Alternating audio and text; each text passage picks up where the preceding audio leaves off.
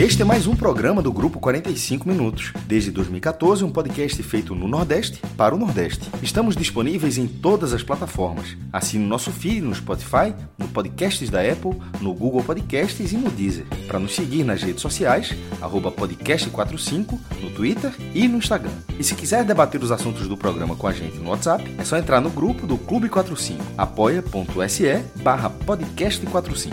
Muito obrigado pela escolha e pela confiança.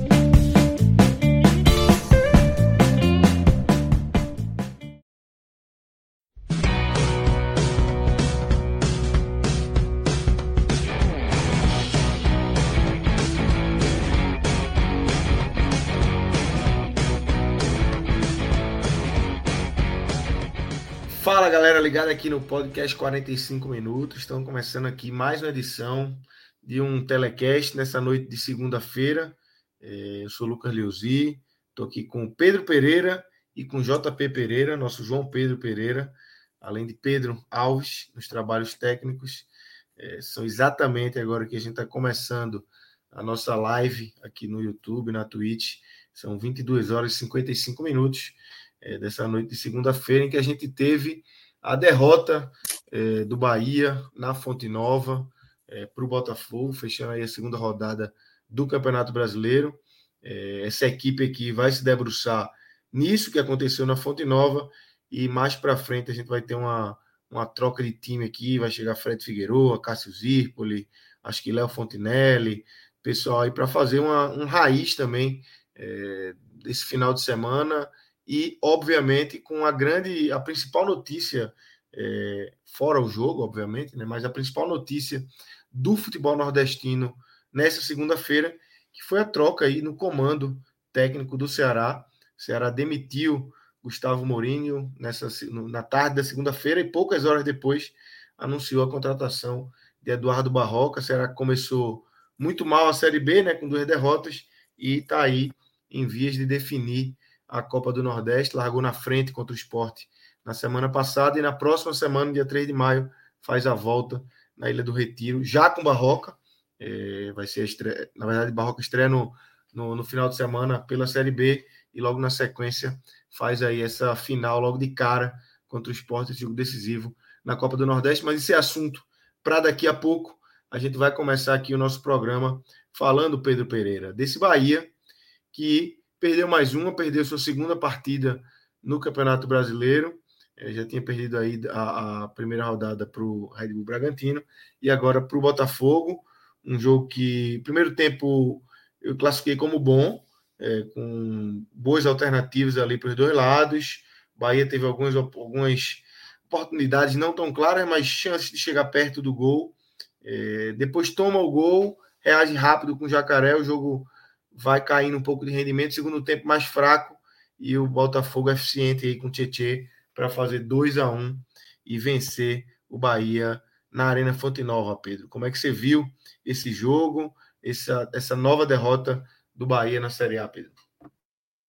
Boa noite, Lucas. Boa noite, JP. Boa noite a todo mundo que está ligado aqui na gente. É, com preocupação, né? A gente falava aqui agora há pouco, para a galera do YouTube, a galera do podcast não pegou, que o fato de você perder, se iniciar uma Série A com duas derrotas contra dois times pontuáveis, obviamente é um, é um motivo de preocupação, né? Não que o torcedor do Bahia não tivesse preocupação antes dos resultados. É óbvio que o torcedor do Bahia entrou para esse campeonato brasileiro pensando em, em fugir da degola, né? É, por mais que o investimento seja alto, mas a gente sabe, a gente viu o, o que o time do Bahia apresentou é, nas primeiras competições do ano. E a gente sabe que ao Bahia esse ano cabe apenas tentar se livrar de um possível rebaixamento. É... E assim, velho, contra o, contra o Bragantino, eu até mencionei aqui que dava para tirar alguma coisa boa.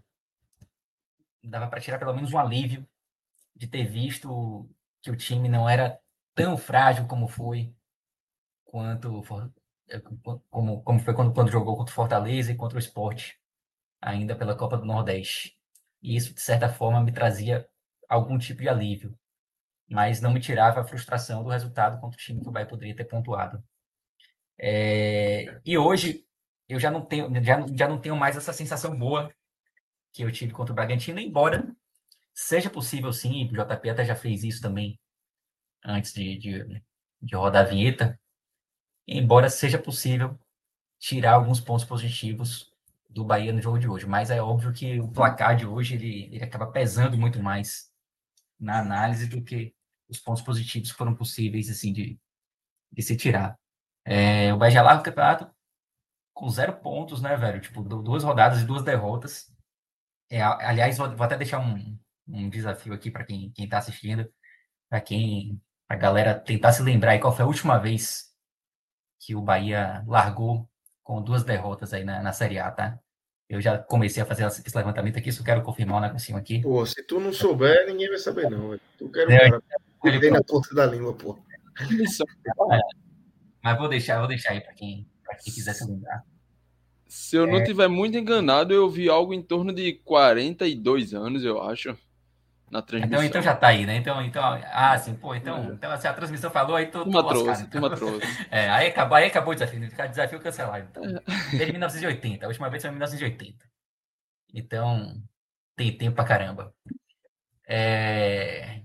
E assim, o jogo de hoje, de fato, como, como vocês já pontuaram, o primeiro tempo começou interessante com o Bahia tendo mais volume de jogo do que o Botafogo, conseguindo criar algumas oportunidades de gol, não oportunidades tão claras, é, como também o JP já pontuou, mas o Bahia, o Bahia foi melhor, o Bahia começou melhor do que o Botafogo na partida de hoje.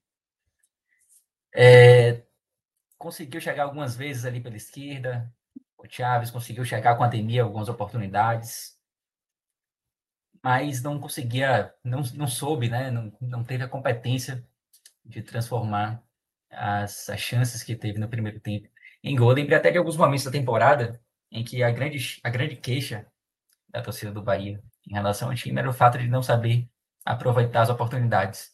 E hoje a sensação do primeiro tempo foi um pouco essa, né? Não é que o Bahia tenha tido assim, chances claríssimas de gol, mas não soube aproveitar as oportunidades que teve quando chegou na área, quando conseguiu pisar na área, né? é, não conseguiu traduzir sequer em grandes oportunidades, a não ser ali um lance com, com Ademir aos 22 minutos, uma jogadaça de Cauli, e ele finalizou mal para fora, e que talvez tenha sido, talvez não, sem dúvida nenhuma, foi a primeira boa chance do Bahia, e logo depois também, na jogada seguinte, mais uma vez, com Ademir, uma arrancada pela direita, ele acabou batendo mal. E nesse lance foi até que eu poderia ter tocado para Chaves, né? Chaves estava entrando pela esquerda e talvez se ele tivesse tocado, talvez o Bahia tivesse conseguido ter uma oportunidade mais, mais aguda do que teve. É... Primeiro tempo continua e aí vem aquela questão que a gente pontuou já em alguns programas anteriores, né, JP? A questão das, das fragilidades.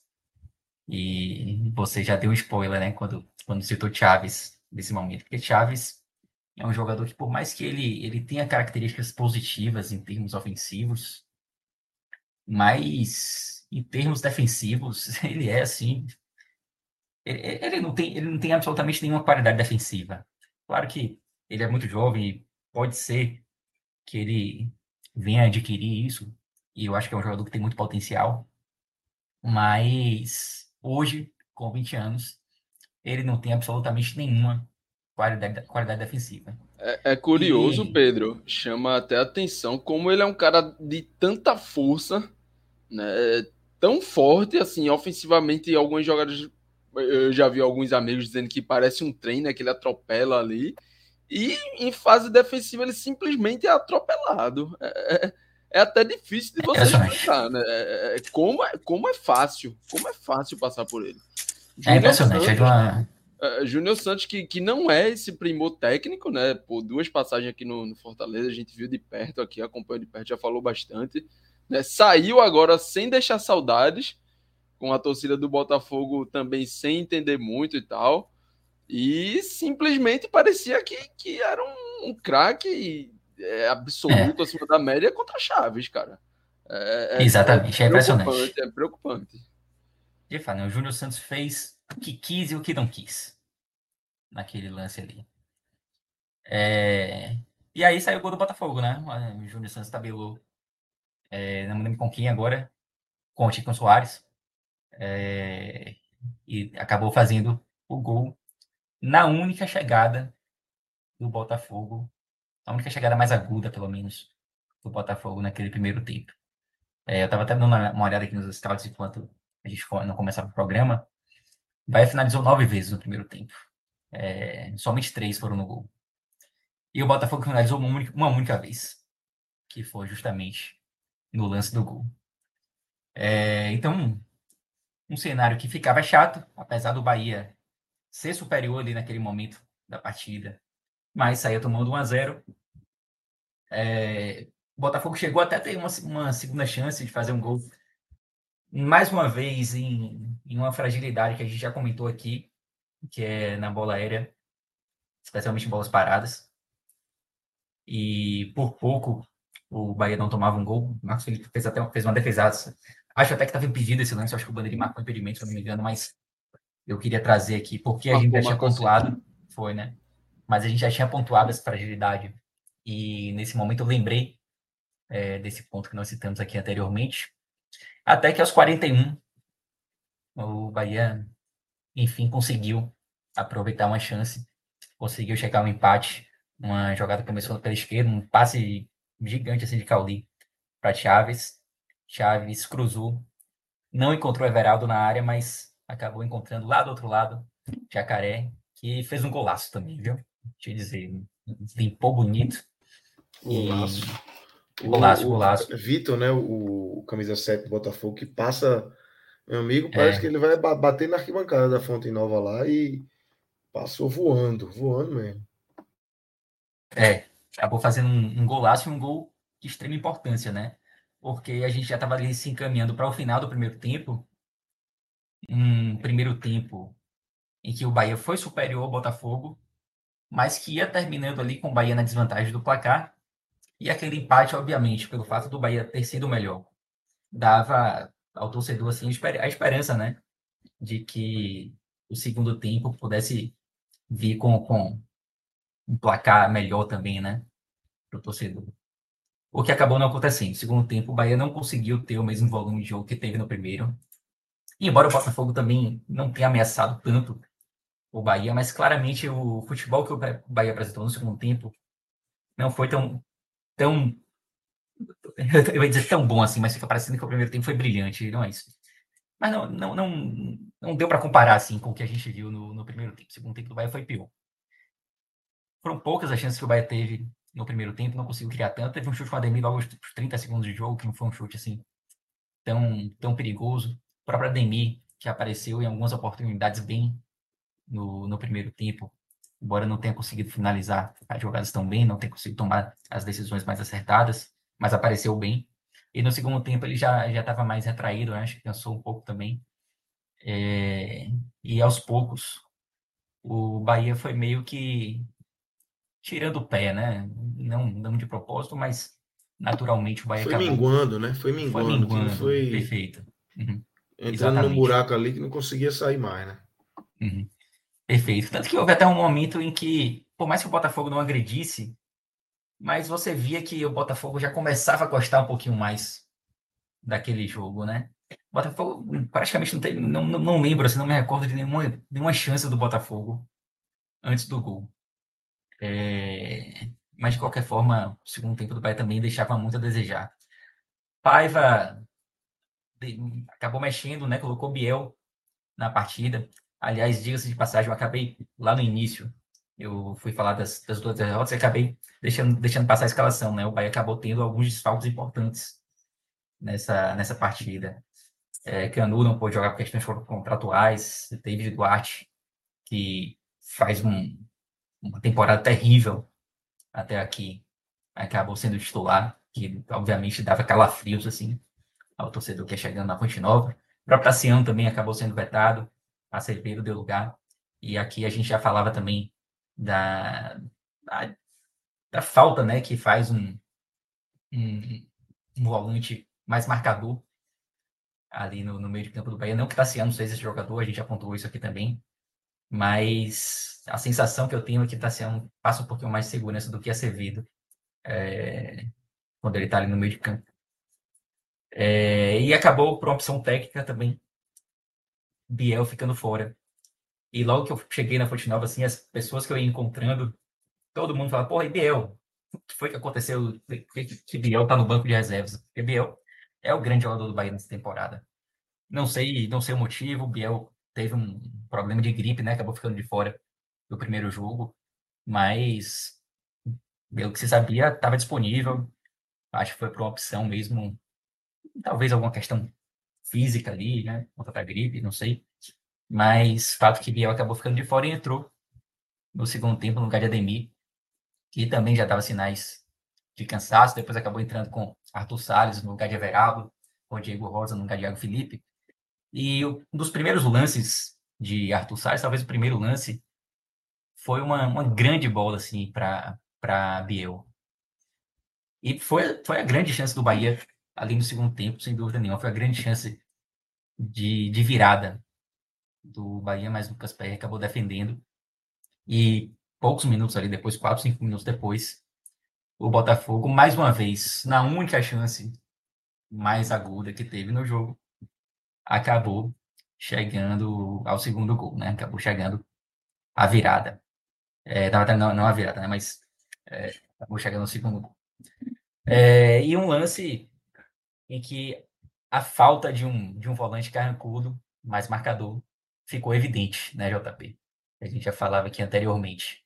Porque uma troca de passes ali na entrada da área, Acevedo até participa do lance, mas não, não, não dá um combate, assim como um, um volante carrancudo poderia dar. E Tietchan acaba fazendo um gol de fora da área. Tem, tem, um, tem um camisa 5 aqui, se você quiser, viu, Pedro? Veja, nas características já tem muito no Bahia. É. é, eu sei que o negócio tá tenso. Mas enfim, é o segundo gol do Botafogo ali. E mais uma das tantas fragilidades do Bahia ali ficando em, em evidência, né? Logo depois, por pouco, por pouco o Botafogo não chega o segundo, um, um chute de, de Plácido. É, depois, Bahia praticamente só viria ter uma, uma chance de gol já no finalzinho, ali aos 45 praticamente um, um lance que apareceu ali de cara para o gol, poderia ter feito um gol também. Acabou querendo dar um, um drible para dentro e perdeu uma boa oportunidade. Teve um, um, futebol totalzinho ali no final, né? De pressão, tentar um volume, é, bola na área. Só teve um lance é. assim que, porra, teve um escanteio, os caras bateram curto, não conseguiu cruzar. Ia falar isso, céu, porra. porra. Comentei, comentei com um amigo meu que de meu lado na hora. 52 minutos de jogo, velho. 52 minutos de jogo, um escanteio para o Bahia. E o Bahia não conseguiu cruzar a bola na área. Absurdo, absurdo. Com todo mundo na área, obviamente. Eu fiquei puto com isso também. É... Assim, vai lá. não sou contra escanteio curto, não, não, não tenho problemas com escanteio curto, não.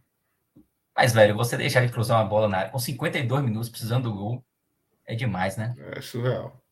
Então, o Bahia acabou sendo punido por por algumas fragilidades que já não são muito novidade. É isso. JP, como é que você viu esse Bahia aí que perde a segunda? É, tem um início ruim de Série A, né? Como a gente falou ali no começo, Série A você não pode brincar. Né? Você não pode brincar, porque se você começar a afundar, para você ter uma sequência de vitórias para sair dessa situação, é, enfim, você precisa ralar muito. Então, o Bahia, mais essa derrota, como é que você viu esse jogo de hoje, essa falta de evolução desse time é, de Renato Paiva e JP? Fala, Lucas, né, Pedrão? Agora, de fato, falando mais oficialmente do jogo. É, isso é a Série A, né? Isso é a Série A. Cada cada rodada, a primeira rodada a gente falou bem aqui, que foi um bem-vindo de volta. Né?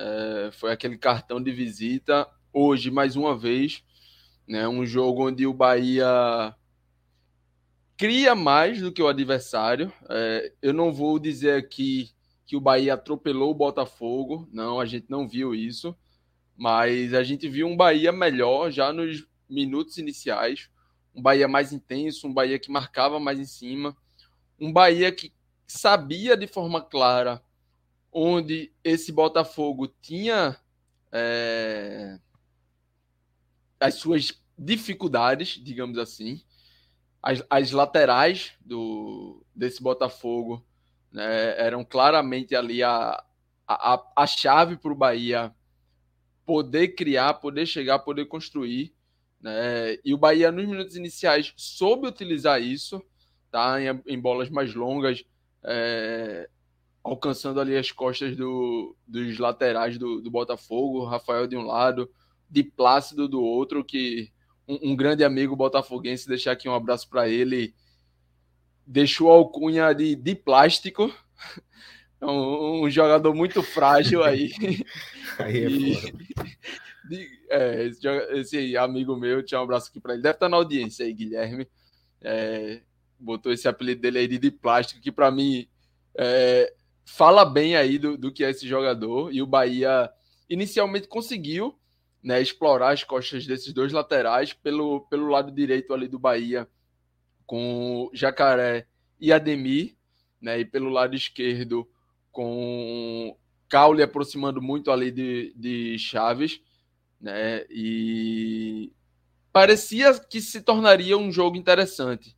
Né, os primeiros 20, acho que até os 25 minutos, dá para dá dizer assim, parecia um jogo onde a gente mais uma vez né, ia dando créditos ao Bahia, onde a gente mais uma vez é, ia vendo um Bahia estruturado, que, ok, pecava ali na hora de finalizar, né, e, e isso é mais um ponto onde a gente vai, vai precisar chegar nesse Bahia de um, um poder de finalização que Everaldo não tem demonstrado, que Arthur Salles também não tem demonstrado, né? Arthur Salles, que para mim, quando entra, se mostra um jogador interessante, mas é muito mais um cara ali de, de ser mais um é, é, ajudante, digamos assim, na construção. Né? Salles é um cara que, que sabe sair da área, né? A bola, quando ele entra, que ele consegue achar um passo para Biel ali, é, é, muito claro disso. É um jogador que tem essa característica, mas não vai ser o cara que vai ser o, o grande finalizador, né? Já que Everaldo não tem sido. É, e, e, o Bahia vai pecando nisso. E no momento onde você está na Série A, você vai vai conseguindo ser melhor do que o seu adversário, né? Mas você não está atropelando ninguém, você não está colocando ninguém no bolso, você está sendo melhor ali. Você é um nota 6, enquanto seu adversário é um nota 5, 5,5. Mas você não vai matar esse jogo, você não mata esse jogo. Né? Você vai deixando seu adversário vivo e aí ele vai também crescendo no jogo. A gente não está falando de um Bahia aqui é, total dominante. Pelo contrário, a gente está falando de um Bahia onde defensivamente tem Chaves como uma porta aberta, tem o, o miolo é, é, ali dos volantes né, como uma porta aberta, já que não tem esse volante de maior pegada. Hoje teve um Davi Duarte que, ok, não, não fez uma partida ruim, mas a gente vem falando que não, não faz um ano bom, então os times podem enxergar como mais uma porta aberta. É, tem uma bola parada defensiva ruim. E aí aqui a gente já cita quatro, né? É, a gente já cita quatro coisas, né? Quatro ou uma fase de jogo, ou um atleta que os adversários vão poder atacar. E aí você vai deixando esse jogo aberto, vai deixando esse jogo aberto, vai deixando seu adversário crescer. E aí o gol nasce dessa forma, né? Num momento onde o jogo vai começa a ficar mais morno, começa a ficar mais frio, após os 25. Né? Uma jogada onde o, o, um time que se propõe até a filosofia que, que o Bahia tem, né? uma filosofia, e você traz o Renato Paiva para isso, de um jogo ofensivo, de um jogo de posse, de um jogo de, de força, de pressão, você não pode ter a, não pode estar tá tão relaxado quanto o Bahia estava nessa jogada do gol. É uma jogada que começa ali pelo lado esquerdo né, do Botafogo. O, o, eu acho que é o lateral esquerdo, faz uma virada de jogo ruim, que, que fica nas costas do lateral. Parecia uma bola que ia sair ali pela lateral. E aí Júnior Santos dá uma recuada boa, né, salva ali essa bola de. Não deixa essa bola ir para lateral e simplesmente vai progredindo, vai andando enquanto o Bahia assiste. Ah, poxa, a gente podia estar tá falando aqui de, um, de uma jogada onde ele era um contra-ataque e aí o, o zagueiro preferiu andar para trás para proteger a barra. Tá. Não, não era isso. Era uma jogada onde o Bahia estava organizado defensivamente, tinha ali a, o seu 5-3-2, né, que é a, a, forma onde o Bahia, é, em, em bloco de organização defensiva, costuma se portar mais, mas chama a atenção como ninguém sobe para pressionar Júnior Santos no, no início dessa jogada. E ele vai progredindo, vai progredindo, vai andando. E aí vai chegando perto da área. E a gente falou aqui, né? Chave chama a atenção o quanto ele é frágil. E aí é, é o primeiro cara a chegar no Júnior Santos. Né? E já muito próximo da área. É, Júnior Santos entra, consegue entrar com facilidade, faz uma tabela com Tiquinho, né? E aí deixar um parênteses aqui para a diferença que um 9 faz, né? Tiquinho é um cara que a gente sabe da, da qualidade que, se você der a chance, ele vai fazer o gol, né? Ele vai estar tá ali, vai ter essa presença diária, mas quando não tem, né? A gente fala de um jogo hoje 2 a 1 um, com as duas assistências dele, né? As duas assistências em tabela, fazendo pivô, né? Uma para Júnior Santos, um atacante de lado que, que veio do lado do campo, outro para Tietchan, que é um segundo volante que gosta de chegar ali na área, né? E Tiquinho dessa forma muito inteligente no pivô, dando, trabalhando a um, dois toques, né? De, de encontrar o jogador, é, fazer essa devolução para o jogador já em, em, condição de finalizar, né? E aí Júnior Santos é, quando recebe da tabela com o Tiquinho, ainda dá mais um corte dentro da área do Bahia e chama a atenção quanto é livre, é livre no início da jogada, é livre quando vai chegando perto da área, é livre dentro da área do Bahia, né? E finaliza, faz 1 a 0 é, por volta dos 30 minutos, né? No momento em que o Bahia vai deixando é, esse jogo cair. E aí é, o Bahia volta a acordar após o gol sofrido, né? Volta a acordar após o gol sofrido. É, vai, vai buscando, voltando até a posse, vai aos poucos, e aí, mais uma vez, as costas do lateral é, do, do Botafogo, e aí eu, eu deixei um abraço ali pro meu amigo Guilherme, né? Ele tá na audiência, inclusive já, já comentou aqui. É, então, assim, mais uma vez nas costas do, dos laterais do Botafogo, onde seria claramente ali onde o Bahia teria os seus caminhos, e Chaves consegue esse cruzamento, né?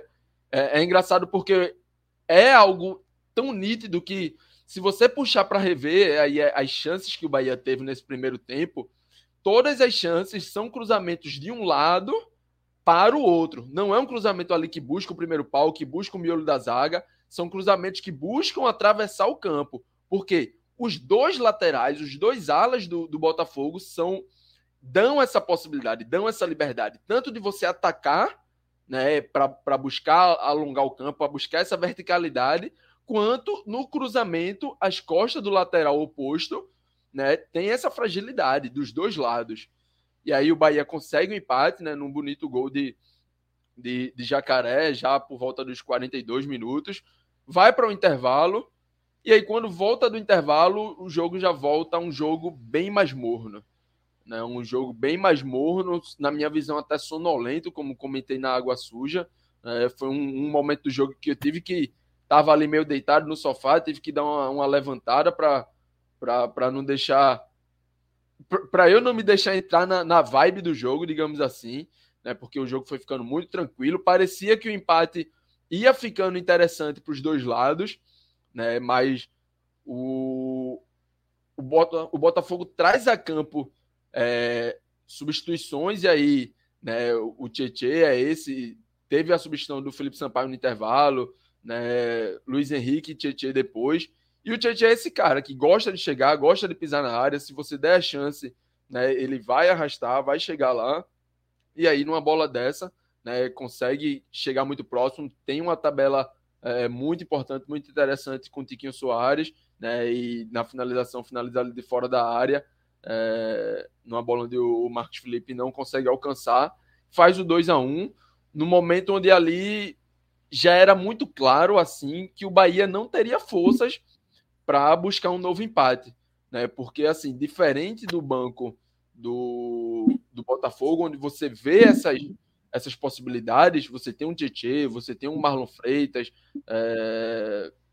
enfim, o Bahia dificilmente, né, além de Biel, que deveria ser titular, né, na minha visão, na, ninguém além de Biel consegue ter um poder de decisão, de você, não, agora eu vou acionar esse cara e ele vai entrar e vai ser um diferencial.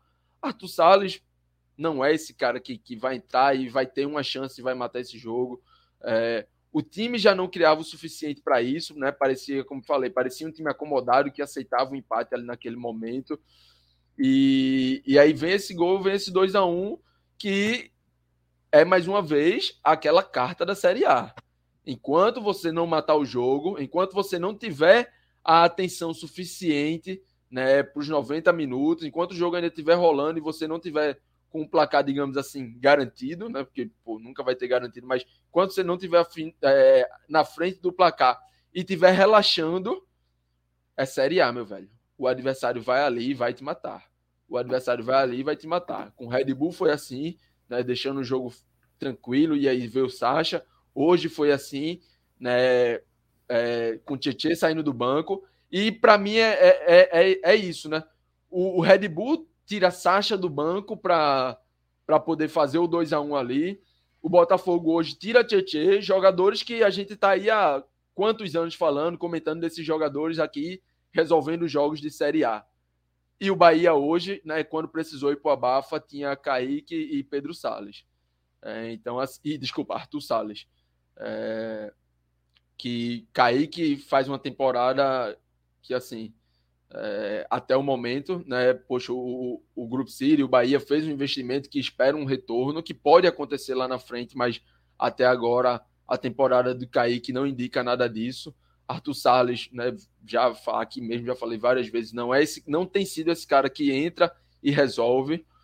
E no outro lado, o Bahia tem encontrado times que têm essas possibilidades. Então isso é a Série A, 2 a 1 A gente poderia estar falando aqui de seis pontos, de quatro pontos, de pelo menos dois pontos para o Bahia. Eu acho que nesses dois jogos, dois pontos talvez fosse o, o mais justo, o mais ideal. Mas a gente está falando aqui de um Bahia com zero pontos e que preocupa. Preocupa porque ah, o, o Grupo City, o Bahia tem dinheiro agora para investir? Tem. Mas agora você tem uma janela. O Bahia não pode trazer ninguém agora. E aí, quem a gente fala aqui de. O Bahia precisa de um volante pegador. Quem vai fazer isso no elenco? Já que Rezende virou um zagueiro. Eu acho que, na minha visão, a gente já tem que tratar Rezende aqui como um zagueiro. Ah, o Bahia precisa de um nove mais decisivo. Agora é Arthur Salles e Everaldo. É, tem, Agora... tem Mingote aí que virou opção, né? Vinícius Isso, é, é, Ah, verdade, verdade. Chegou mas no, no estouro da janela, né? Mas é, não um cara que estreou. E assim, não sei também se é o cara que vai resolver, tá? É, tem não, alguma, não é acho... o perfil, né? Se for o cara que chegar para resolver, é. surpreendeu. Perfeito, Lucas, perfeito. Eu acho que é mais um cara que tem potencial, que lá na frente vai dar retorno mas eu não sei se é aquela peça que você vai fazer assim, ó, tira Everaldo, bota Mingote e resolveu. Hoje eu acho que não que, que não vai ser essa peça. Pode me surpreender e torço para que me surpreenda. Tá? Acho que ele tem a capacidade, mas não para o, o primeiro dia, digamos assim. Não vai ser segunda que vem que a gente vai Concordo. possivelmente ver Mingote fazendo isso. E, e aí preocupa, né? Porque até o Bahia conseguir fazer todos os ajustes necessários, o bonde da Série A já vai estar muito lá na frente e a gente pode já estar falando de algo aqui perto do irreversível. É, e só rapidinho, Lucas, só para pegar esse gancho final aí de, de JP. É, a gente comentou aqui, não lembro em que programa, acho que foi algum raiz, que a tabela de início do Bahia, ela dava ao Bahia algumas possibilidades, né? Uma tabela relativamente fácil, se você pegar os, os primeiros jogos. É, e eu lembro que eu, eu citei exatamente isso que, que JP falou agora. Que isso, na verdade, tem um lado bom e um lado ruim, né? O lado bom de você começar o campeonato tendo chances de vencer alguns jogos, de conseguir ali é, fazer alguns pontos importantes. Mas, por outro lado, pega um Bahia que ainda é esse Bahia, né? É esse Bahia que foi, foi muito mal no, nos primeiros campeonatos do ano, e que obviamente se reforçou, mas que não, não foi assim um. A gente não teve assim uma quantidade enorme de reforços chegando, embora alguns reforços a gente saiba que serão titulares, já estão sendo. É, mas, de fato, é isso que o JP falou. Talvez nesse primeiro momento, enfrentando. Talvez, talvez fosse melhor enfrentar adversários mais difíceis agora, pensando que o Bahia pode se reforçar mais à frente, né? É, não sei. É um momento complicado, assim, para o Bahia. É, eu queria só puxar aqui um, um comentário mandar um abraço aqui para Juliana Lisboa e também para Vitor Vilar. É, Ju colocou um comentário aqui, ó, dizendo: tô passando aqui para deixar um like para o velho, para a equipe do velho pode, porque esse Bahia. Então, Juliana, passo, tá por aqui, deixou o seu like. Eu vou pedir aqui para todo mundo que está nos acompanhando aqui. É, Pedro, eu queria que você jogasse o comentário de Juliana aí na, na tela e pedir aqui, pedir mesmo, que a gente tem que pedir é, para a turma é, que nos acompanha aqui, é o comentário de Juliana, deixando o velho like para o elenco do Pode, porque o Bahia, misericórdia. É, então, galera, deixem aqui o like de vocês, ajuda demais o nosso projeto, não custa nada. Ei, já não vai tá... cair o dedo não da turma não. Cai né? não, porra. Oxe, quem Deus tá aqui céu. secando, quem tá rindo Bahia, quem tá sofrendo, né? Veja, Deixa o like aí, o recado é o seguinte, você que tá secando, você não vai estar tá deixando o like pro Bahia não. É, o like aqui é pra turma. Você que é do Bahia que tá chateado, é o like é pra turma. Não, não, você não tá dando like pra Acevedo, pra Rezende, pra Everaldo, não é isso não. Não é pra é Chaves pra... defendendo não, né? Não é pra Chaves defendendo. pra Pedro Pereira, pra JP, pra mim, pra Pedro, pra Juliana, pra Celso, pra Fred, pra Cássio, Minhoca. Então deixa o like aí que ajuda demais o nosso projeto. Você tá no escutando em formato podcast, pode ir lá no YouTube, deixar o like atrasado que ajuda do mesmo jeito. É o mesmo like que, que quem está dando ao vivo aqui é o mesmo like para quem chega é, depois, quem está escutando em formato de podcast. Então é isso, galera. Deixem aqui o like e se inscrevam também no nosso canal, que ajuda aqui o nosso projeto Podcast 45 Minutos. Ô Pedro, a gente podia estar tá falando aqui de, de. fazendo essa mesma análise aí de Bahia com zero ponto, falando, ah, é fatalidade e tal. Mas não é, né? Assim, é o que, e é o que mais preocupa, né? É um Bahia que a gente está no dia 24, quase 25 de abril, mês 4, finalizando. E um Bahia que não consegue, foi campeão baiano, beleza, mas assim, daquele jeito, né? É, mas é um Bahia que não consegue, né? Também um elenco que fosse, né? né? Exatamente.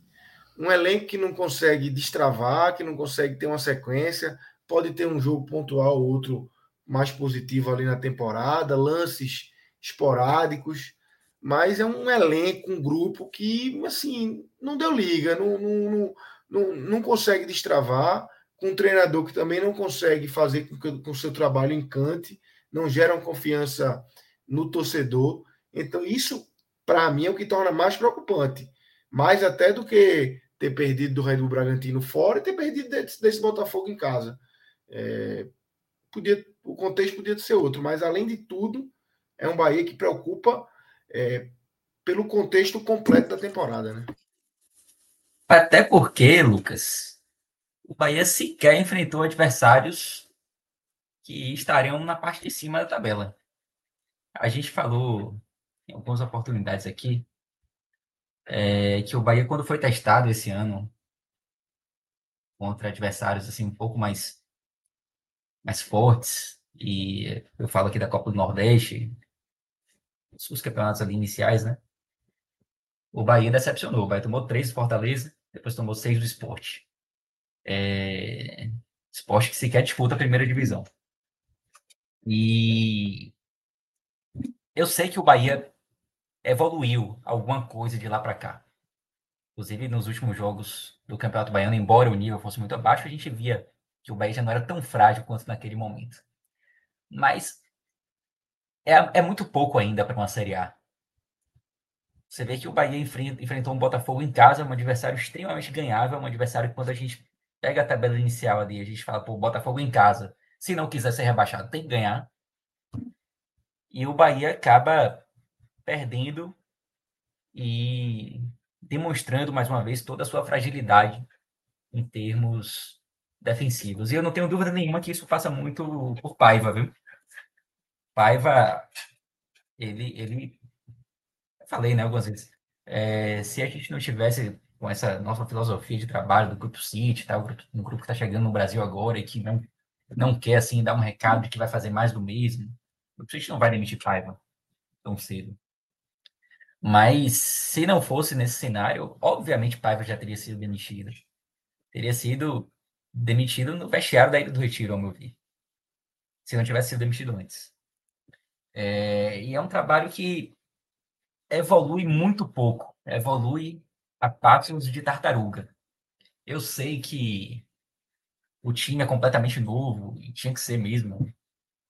Todo, todo o contexto de 2022, uma, uma Série B, embora calma por um lado, porque o Bahia não saiu do G4, mas que apresentou algumas fragilidades, obviamente o time tinha que ser refeito, mesmo sem Grupo City. É, mas é um trabalho muito lento. E, e vou te dizer, viu? Eu, eu não escutei a entrevista completa de Paiva hoje. Eu escutei, escutei só um pedaço, eu estava chegando em casa. O pedaço que ele pistolou. É, eu cheguei em casa né, bem nessa hora, assim, tipo, eu estava agitando as coisas no carro ali e o pau estava comendo. É, deixa eu até ouvir um pouquinho aqui antes de começar o programa. Mas eu não ia nem falar sobre isso, eu ia falar sobre a primeira resposta dele, que é uma resposta assim que me deixa ainda mais preocupado, assim, porque primeiro ele fala que, pô, enfrentamos um, um time que está é, tá sendo trabalhado há mais tempo, um time mais experiente. Pô, quase todos os times da, da Série A são, são mais experientes que o Bahia, estão sendo mais estão, estão sendo trabalhados há mais tempo do que o do que o Bahia. E, enfim, ele depois ele fala que o, o trabalho vai, vai evoluir, mas a gente não vê o trabalho evoluindo assim há muito tempo. Pô, Paiva já tá aí, a gente, tá, a gente já tá entrando em maio. O cara chegou aqui em dezembro, são quase seis meses. Sim, cinco meses, vai lá, de, de trabalho de Paiva.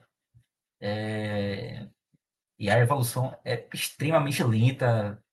Você viu o torcedor hoje protestando muito. Pouquíssimos são aqueles que ainda defendem o trabalho de Paiva. É, é complicado. O Bahia, Bahia vai ter que e, e mudar Pedro, muito, tá? Nesse caso, não tá dando ainda nem para reclamar de, de jogo quarta domingo, né? Não, Porque não mesmo. Tá tendo semanas completas. É, e era algo que ele o Bahia que, muito. Isso. O Bahia que caiu na Copa do Nordeste, né? Lógico, por ter jogado Série B ano passado, não joga a competição sul-americana. Então, esses intervalos aí, o Bahia tem tido, né? Teve um, um tempo ali de intertemporada. É, é, é difícil, assim, era uma evolução que deveria estar vindo a passos mais largos. Exatamente, exatamente. E aí, JP, só para a gente, antes de, de ir para os destaques, e já falando um pouco individualmente também, acho que até pode ser a porta de entrada para a gente trazer os destaques do jogo de hoje. É, que é que se muda nesse Bahia, hein? Com que, assim, não pode contratar, né? Alguns reforços ainda não estrearam, é, mas não pode contratar até a próxima janela. É, partindo de um pressuposto também de que dificilmente o Paiva vai sair de forma fácil. É, acho que ainda se arrasta mais até o grupo City tomar uma decisão de uma, de uma possível troca. O que é que se muda com o que se tem em mãos aí é, no Bahia hoje? Para ter essa mudança de rota? Lucas, para mim, três peças né, são essenciais, tá? Duas delas, é, que a gente já viu é, em campo, já, já sabe, já, já há esse encaixe, podemos dizer assim. Primeiro é Biel, tá? Biel é titular desse time. Teve uma, uma gripe aí que, que o deixou fora da primeira rodada, talvez ainda resquícios ali, né? Talvez não tenha tido a, a transição física ali, a preparação mais adequada, mas Biel é e tem que ser titular desse time. E aí, na minha visão, é, é, bem claro que é na vaga do Ademir, que é um cara que tem suas qualidades, tá? Que tem suas qualidades. Hoje teve um encaixe interessante, podemos dizer assim, com, com Jacaré, mas que eu acho que peca muito ainda nesse último terço, que é algo que, que o Biel pode entregar mais tá dentro da característica de, de velocidade, de ataque a, a, essa última linha, de ataque às costas laterais. São coisas que eu acho que Biel pode fazer e Biel pode oferecer mais coisas. Biel é um cara que pode jogar mais pelo meio, pode cair mais dentro pelo meio, fazer uma troca ali com o Cauli, né? É um cara que, que tem esse poder de finalização, de decisão dentro da área, de uma assistência, de, de uma finalização de, de melhor qualidade. Né? Ademir perde uma finalização ali num, numa assistência é, do Cauli que por volta dos 20 minutos que poderia ter aberto o placar e aí poderíamos estar falando de outro jogo é, tipo de, de, de, finalização que a gente tem visto o Biel converter, né, ou pelo menos ter uma melhor qualidade ali, acertar a meta no mínimo. Uma segunda é Tassiano, tá? Eu acho que Tassiano, dentro desse meio campo, é, essa dupla de volante aí é Tassiano e mais um. Para mim, o mais um talvez não seria nem Acevedo e nem Iago, tá? Mas é, para mim, deveria ter outra peça ali, como já venho falando, acho que alguém com mais força defensiva, que Tassiano já consegue oferecer mais do que esses dois. Tá? Tassiano ali já consegue oferecer um, mais do que esses dois, mas ainda não o suficiente. Mas como essa peça não existe dentro do, do elenco do Bahia no momento, né? é Tassiano e mais um no momento. E o é, Vitor Hugo, né, que é, é a terceira peça aí para estrear. Né, então, né, esse encaixe vai ter que ainda acontecer. Não é feito Biel e Tassiano que a gente já, já viu, já sabe, já viu em campo.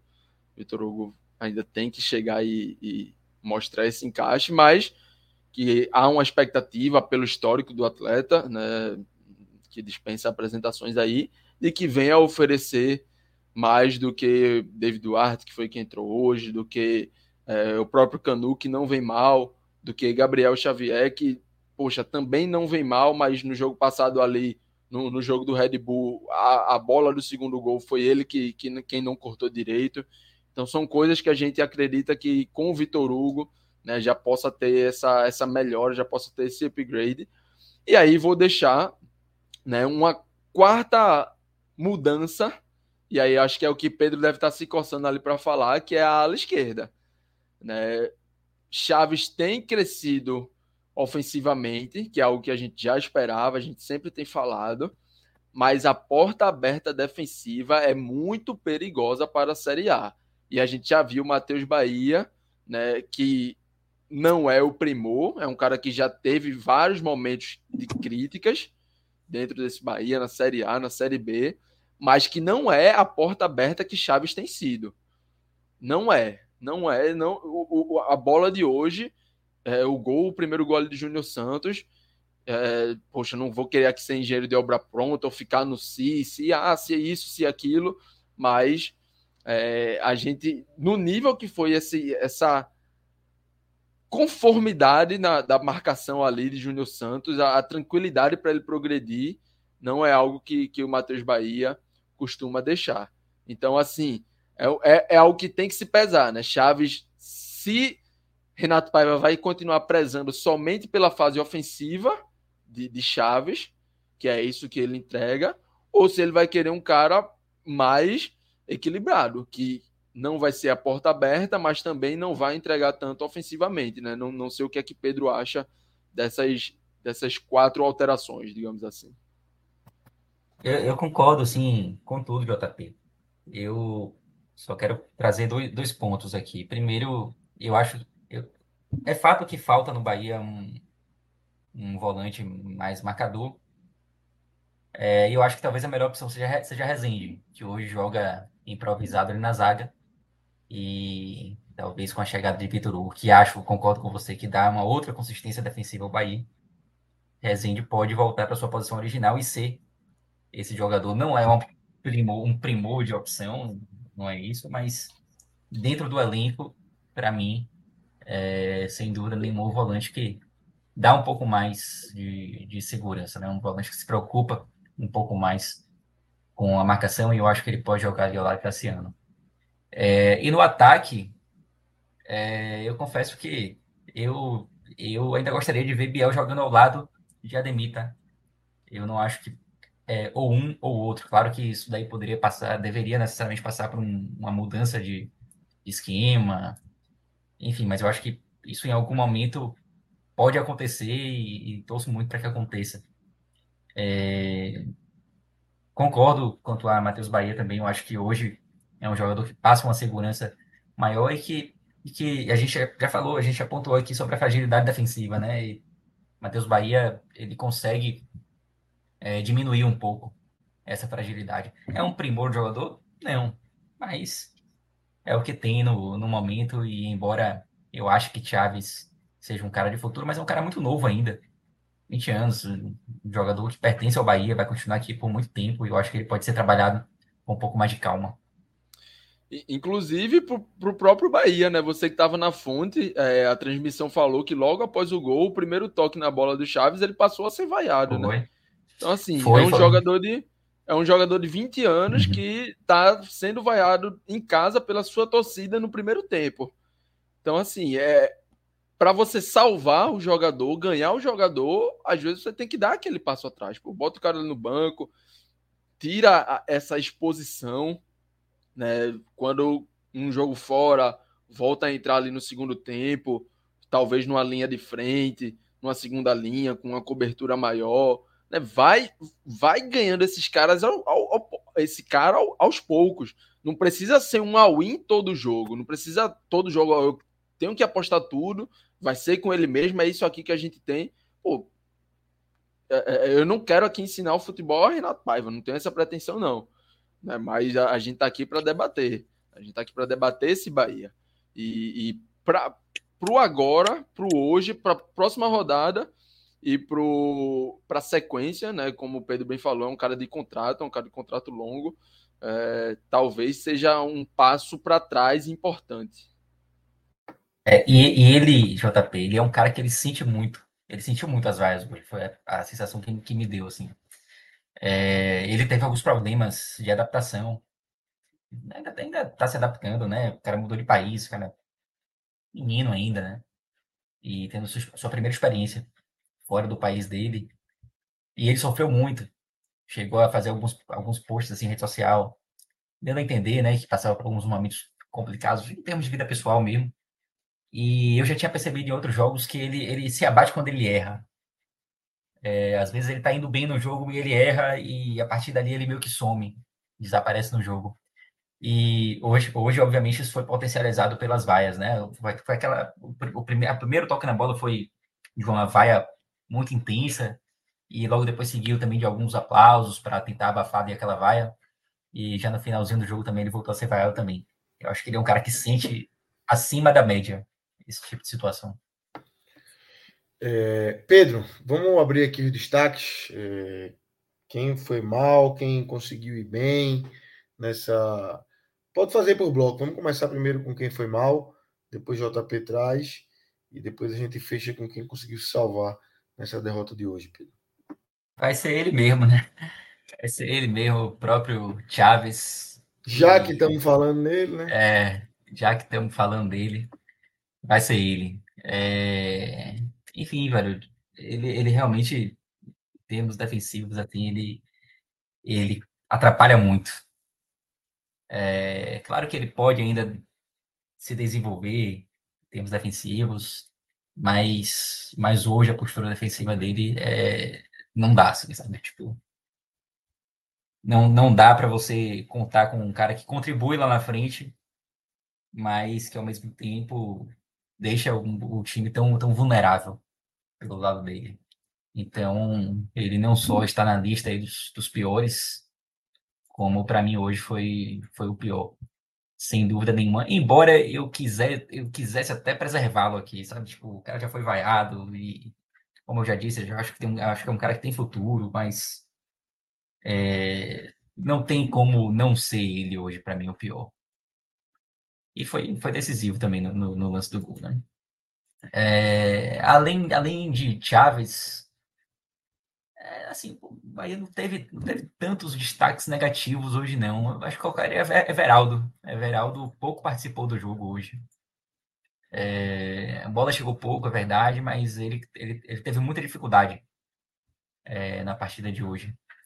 É, então acho que eu vou fechar esse pódio hoje com, com dois, assim, com Chaves e, e Everaldo. Com Chaves, sem dúvida nenhuma, sendo pior.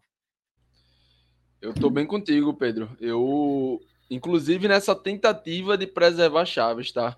Eu, em parte do jogo, eu, eu meio que procurei ali é, se eu conseguiria não não pesar tanto em Chaves, digamos assim. Eu tentei, poxa, dá, dá para trazer alguém aqui em primeiro para botar ele mais. Ele, ele, teria que estar entre os piores. Ele teria, infelizmente. É, mas eu, eu, em certo ponto, pesei ele, pô, dá para trazer alguém aqui que dê para ele jogar ele ali mais pro, pro final da. em terceiro lugar tal. Procurei, mas é, como você bem falou, a atuação né, dele e a atuação do time, que não foi uma atuação horrível, né, de, de aspectos individuais, acaba tendo que trazer trazê-lo para essa primeira colocação aqui mais uma vez, né? Acho que já é terceiro ou quarto é, live que a gente faz junto aqui e, e a gente sempre inicia com, com essa colocação de Chaves entre os piores. E até por isso eu, bato mais uma vez na tecla da preservação do atleta, né?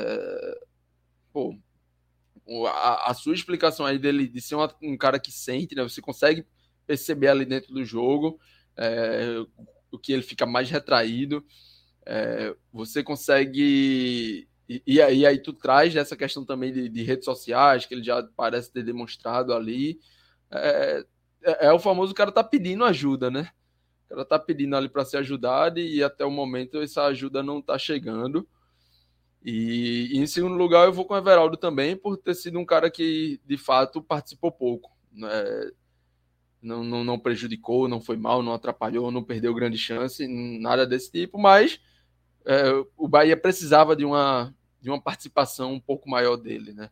Seja principalmente ali na, na hora de, de tentar concluir de uma forma mais qualificada e eu fico também com essa dupla aí nos piores. Melhores, Pedro. Cara, é, gostei muito da partida de, de Cauli hoje, especialmente no primeiro tempo. Acho que é um cara que, que vem contribu contribuindo desde que chegou. É, foi muito questionado ainda a contratação, inclusive por mim, porque não era o tipo de contratação que a gente fala assim, pô, Cauli é um cara que chegou para resolver o problema do Bahia na Série A. Não, era um cara desconhecido, é, mas que vem mostrando que de fato pode ser útil é, na Série A. E eu acho que ele hoje foi muito importante em diversos lances, deixou deixou Ademir em uma grande chance, de, deu, deu uma grande oportunidade a Ademir. É, depois no lance do gol, ele que dá um, um passo importantíssimo para Chaves. Então, para mim, ele foi o, o mais decisivo hoje. É, na partida passada, eu e JP discordamos um pouco sobre a atuação de Jacaré. Eu não coloquei ele entre os melhores, mas também não coloquei entre os piores. JP colocou ele entre os piores na partida passada, né, JP? É, e eu, eu achava que ele tinha, tinha embora tivesse deixado as, os espaços, muitos espaços, no jogo contra o Bragantino, pelo lado dele, mas eu prestigiei mais o esforço dele tá, tá atuando ali com uma ala na posição nova para ele, né? E hoje eu vou colocar ele entre os melhores. Eu tô curioso assim para saber a opinião de, de JP em relação a ele hoje, mas assim não só pelo lance do gol, tá? É, eu acho que ele ele vem vem se esforçando muito é, para atuar como como ala dentro desse esquema de Paiva hoje. E ele vem conseguindo fazer isso, óbvio, com limitações, limitações muito claras assim, mas além do que eu esperava. E é curioso que a análise geral sobre, sobre Jacaré, no, no, na virada do ano ali, é que era um cara que não tinha condições de atuar em Série A. E houve um programa aqui que eu citei morrendo de medo de que eu já conseguia haver algum, eu já conseguia começar a ver alguma utilidade assim em Jacaré, numa primeira divisão. E hoje ainda com medo, com muito medo ainda, porque a gente está apenas na segunda rodada, mas eu acho que ele já começa a demonstrar que ele de fato vai ser importante para o Bahia nessa Série A. É uma surpresa para mim isso assim. No, no, início do ano eu jamais imaginaria que ele poderia ser tão útil na, na Série A como está sendo. Acho que o Bahia pode continuar a Série A inteira atuando com o Jacaré como a única opção de, de ala pela direita? Óbvio que não. É, mas hoje ele é, ele é a melhor opção ali, né? Não, tenho, não tenho dúvida disso. Tipo, se sim, é um cara que eu espero que Bahia não, não conte mais com ele. Tipo, um cara que já provou que não tem a menor condição de jogar, nem que o Bahia fosse disputar uma Série B, se sim, eu acho que não seria a opção pelo que ele demonstrou até então. André poderia ser útil, mas eu acho que é muito verde ainda para uma Série A, e ele hoje é, é ele hoje é o dono da posição. É, não me dá conforto saber que ele é a única opção para jogar como lateral direito, mas eu acho que ele vem fazendo isso muito bem. E hoje eu coloco ele entre os três, assim. É, no mais, é, Ademir, eu fico na dúvida, assim, sabe? Tipo, Ademir, ele, ele participou muito bem no primeiro tempo, só que ele também errou é, no momento, assim, de, de, finalizar jogadas, né? Seja finalizar para o gol ou tomar algum outro tipo de decisão. É, ele errou quando ele, quando ele finalizou para o gol. E, é, ele errou quando ele podia ter dado um passe para Chaves mas de qualquer forma ele apareceu muito bem ali na, na, naquela posição do campo, né? Eu acho que ele, acho que o Bahia conseguiu levar algum perigo com ele jogando ali pela direita. Então, eu acho que eu colocaria ele também entre os três, por conta do perigo que ele levou, mesmo tendo tomado decisões erradas. É... E no mais, eu, eu, eu, gostei assim da, da partida de, de Rezende defensivamente não a ponto de colocá-lo entre os melhores. Gostei da partida de Acevedo também, embora ele tenha participado decisivamente, por assim dizer, no, no lance do gol. É, eu acho que ele poderia ter, ter feito uma marcação mais, mais incisiva no lance do segundo gol. É, e por isso eu não vou colocá-lo no pódio também. Então eu vou fechar aí com, com Cauli, Jacaré e Ademir nessa ordem. É... é... perfeito. JP, você. Pedro e Lucas, confesso que eu estava bem curioso com a, a leitura que você teria sobre Cauli, tá? Não sei se chegou a acompanhar ali o Clube 45, mas em dado não, momento ali, não. meados do segundo tempo, é, eu dei aquela olhada e a turma tava descendo o pau em Cauli. E aí tinha torcedor do Bahia, do Esporte, do, do Náutico. Eu, eu, eu, eu li assim, eu pensei que tava lendo pô, mensagem de, de um jogo errado, eu tava vendo jogo errado. E aí eu, pô, disse, não, eu. Cauli até o momento aqui tá entre os meus melhores. Mas, pelo visto, eu sou uma minoria avassaladora, né? Não cheguei a, a olhar muito a reação dos torcedores do Bahia nas redes sociais e tal. Mas o, o meu recorte foi ali no Clube 45. É, e aí estava muito curioso para qual seria a sua leitura, e, e ainda bem que eu não estou sozinho nesse barco, porque eu já estava pensando se, se de fato tinha alguma coisa errada com a, com a minha leitura, porque assim, eu achei Cauli bem no jogo, tá? O melhor, tá, tá no meu primeiro colocado aqui no, nesse pódio. E não só, é, eu já fiz críticas aqui ao ataque do Bahia, né? Eu já fiz críticas hoje aqui a Everaldo, já fiz críticas aqui a Ademir. Eu não acho que a atuação de Cauli foi assim, ó, dentro de um ataque que foi ruim, ele se salvou. A minha leitura não foi essa. A minha leitura foi Cauli foi bem na partida. Cauli foi bem. Caindo ali pelo lado esquerdo, né? E aí foi algo que a gente já tinha falado algum tempo atrás, naquele jogo. Foi o jogo da Copa do Brasil que ele jogou de fato como um ponta, né, né Pedro? Foi. E a gente e que a gente, aqui. É... E eu fiquei Isso. com medo quando eu vi a escalação hoje. Eu falei, porra, Exatamente. talvez, talvez ele tenha que cair também mais e, pela e, ponta. E hoje, de fato, ele voltou a ser um meia com liberdade, que caía às vezes pela esquerda, né? mas não partia da ala esquerda, da, da ponta esquerda. Então a gente particularmente viu um Cauli né, muito mais participativo. É, como falou, no primeiro tempo ali deu uma bola que deveria ter sido uma assistência, uma bola de gol para Ademir, Ademir isola. Né, acho que as boas participações né? O gol, o próprio gol do Bahia, que, que parte desse cruzamento de Chaves, é uma bola que o Cauli faz o, o passe ali para Chaves atacar o espaço, né? Então, assim, para mim é, um, é um, primeiro colocado aqui convicto, tá? Não, não sei o que a torcida do Bahia, vou até olhar depois que sair aqui, mas É, para mim, Cauli foi o primeiro colocado convicto. E aí Jacaré faz a, a ponte de um jogo para o outro, né? Sai dos meus piores no jogo passado e vem para os melhores hoje, não só pelo gol, mas também pelo gol. Já fazia uma partida que agradava, não foi uma uma porta aberta pela, pela pelo seu lado, né? Não foi um lado que o Botafogo se utilizou tanto de ataques, não, não foi um lado onde o Botafogo criou tanto, ele conseguiu fazer ali, ou pelo menos o necessário, vamos dizer assim, defensivamente, e, e é como você fala, Pedro, é, Jacaré vem se mostrando um jogador útil para a Série A, mas não é um cara que passou por uma revolução futebolística, né? É um cara que vai se mostrando útil dentro das características que a gente já sabe que Jacaré é útil. Cara de força, um cara de velocidade, um cara que não vai abrir de nenhuma jogada, vai até o final, vai errar, vai. Vai errar, vai, porque tecnicamente é, Jacaré peca. Né? Tecnicamente, Jacaré tem faltas. É, não é um cara de valência defensiva, um, é um cara que, que tem a transpiração.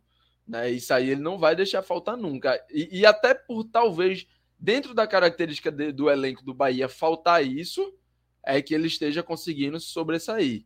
Né? Não acho que é o nome ideal para 38 rodadas como um ala direito, mas é. E aí, isso aqui a gente sempre disse. É o ala direito do Bahia, né? Por merecimento, digamos assim. Né? E, e, a partida de hoje acaba sendo coroado com gol. Acho que fez boas trocas, boas dinâmicas ali com a Ademir daquele lado.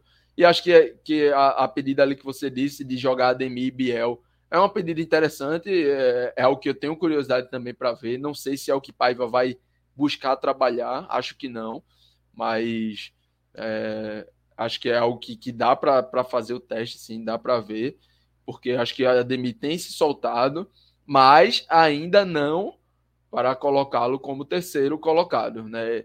Esse meu terceiro colocado aí, como você citou, né, fez a menção ali, eu trago o Rezende, tá? Não coloco é, Ademir no meu pódio, pelo contrário, talvez Ademir tivesse até atrás de Acevedo para mim, e aí eu fecho esse meu pódio com Rezende. Eu acho que pelo aquele lado esquerdo ali, é, a fragilidade de Chaves, né, foi minimamente compensada ali por uma partida boa, por uma partida interessante de Rezende. E com a bola no pé na construção, é um cara que está se soltando aos poucos, está começando a, a, achar mais passos progressivos, mais passos para frente, para frente, né? Então assim, trago, acho que tem uma sequência de, de atuações legais, né? E aí eu corou, digamos assim, hoje, colocando aqui na minha terceira colocação do pódio positivo. Perfeito. JP e Pedro Pereira. Eu queria até abrir a porta aí para a turma já começar a chegar, já estão aí nos bastidores Fred Figueroa, Cássio Zirpoli, Thiago Minhoca também. Pedro, já pode colocar a turma na tela aqui que a gente vai fazer a nossa transição, Minhoca aí, Fred Figueroa e Cássio Zirpoli. Tu entrou de vez. Abrir a porta, tu me empurrou. Confusão, né? Eu ouvi Confusão. metade porque eu estava fazendo outra coisa aqui, não tinha, mas eu ouvi bastante aqui. Foi? Eu vi que Todo você estava desde cedo aí. Tava, tava, tava no cantinho. Tava ligado, tava ligado. Então, o Pedro tem razão em acusar o golpe com o Bahia nessa largada. JP se abraçou com o jacaré. Não, porra, do, do jogador, jogador jacaré. As valências. jogador jacaré. Jogador as valências jacaré. de jacaré. Jogador. As valências de jacaré. Ô, Cássio. Mas veja só, o Bahia rodada... gastou. Eu, eu coloquei o tweet, os torcedores do Bahia. Você, a galera tá, numa, tá numa má vontade do caralho comigo também. Mas, meu irmão, a parada que eu dizer foi assim, é foda. É, o Bahia bota 96 milhões de reais no elenco. E quem faz gol é jacaré, porra. Assim, é... é foda. É foda. Isso a turma fala desde janeiro, né? Eu queria.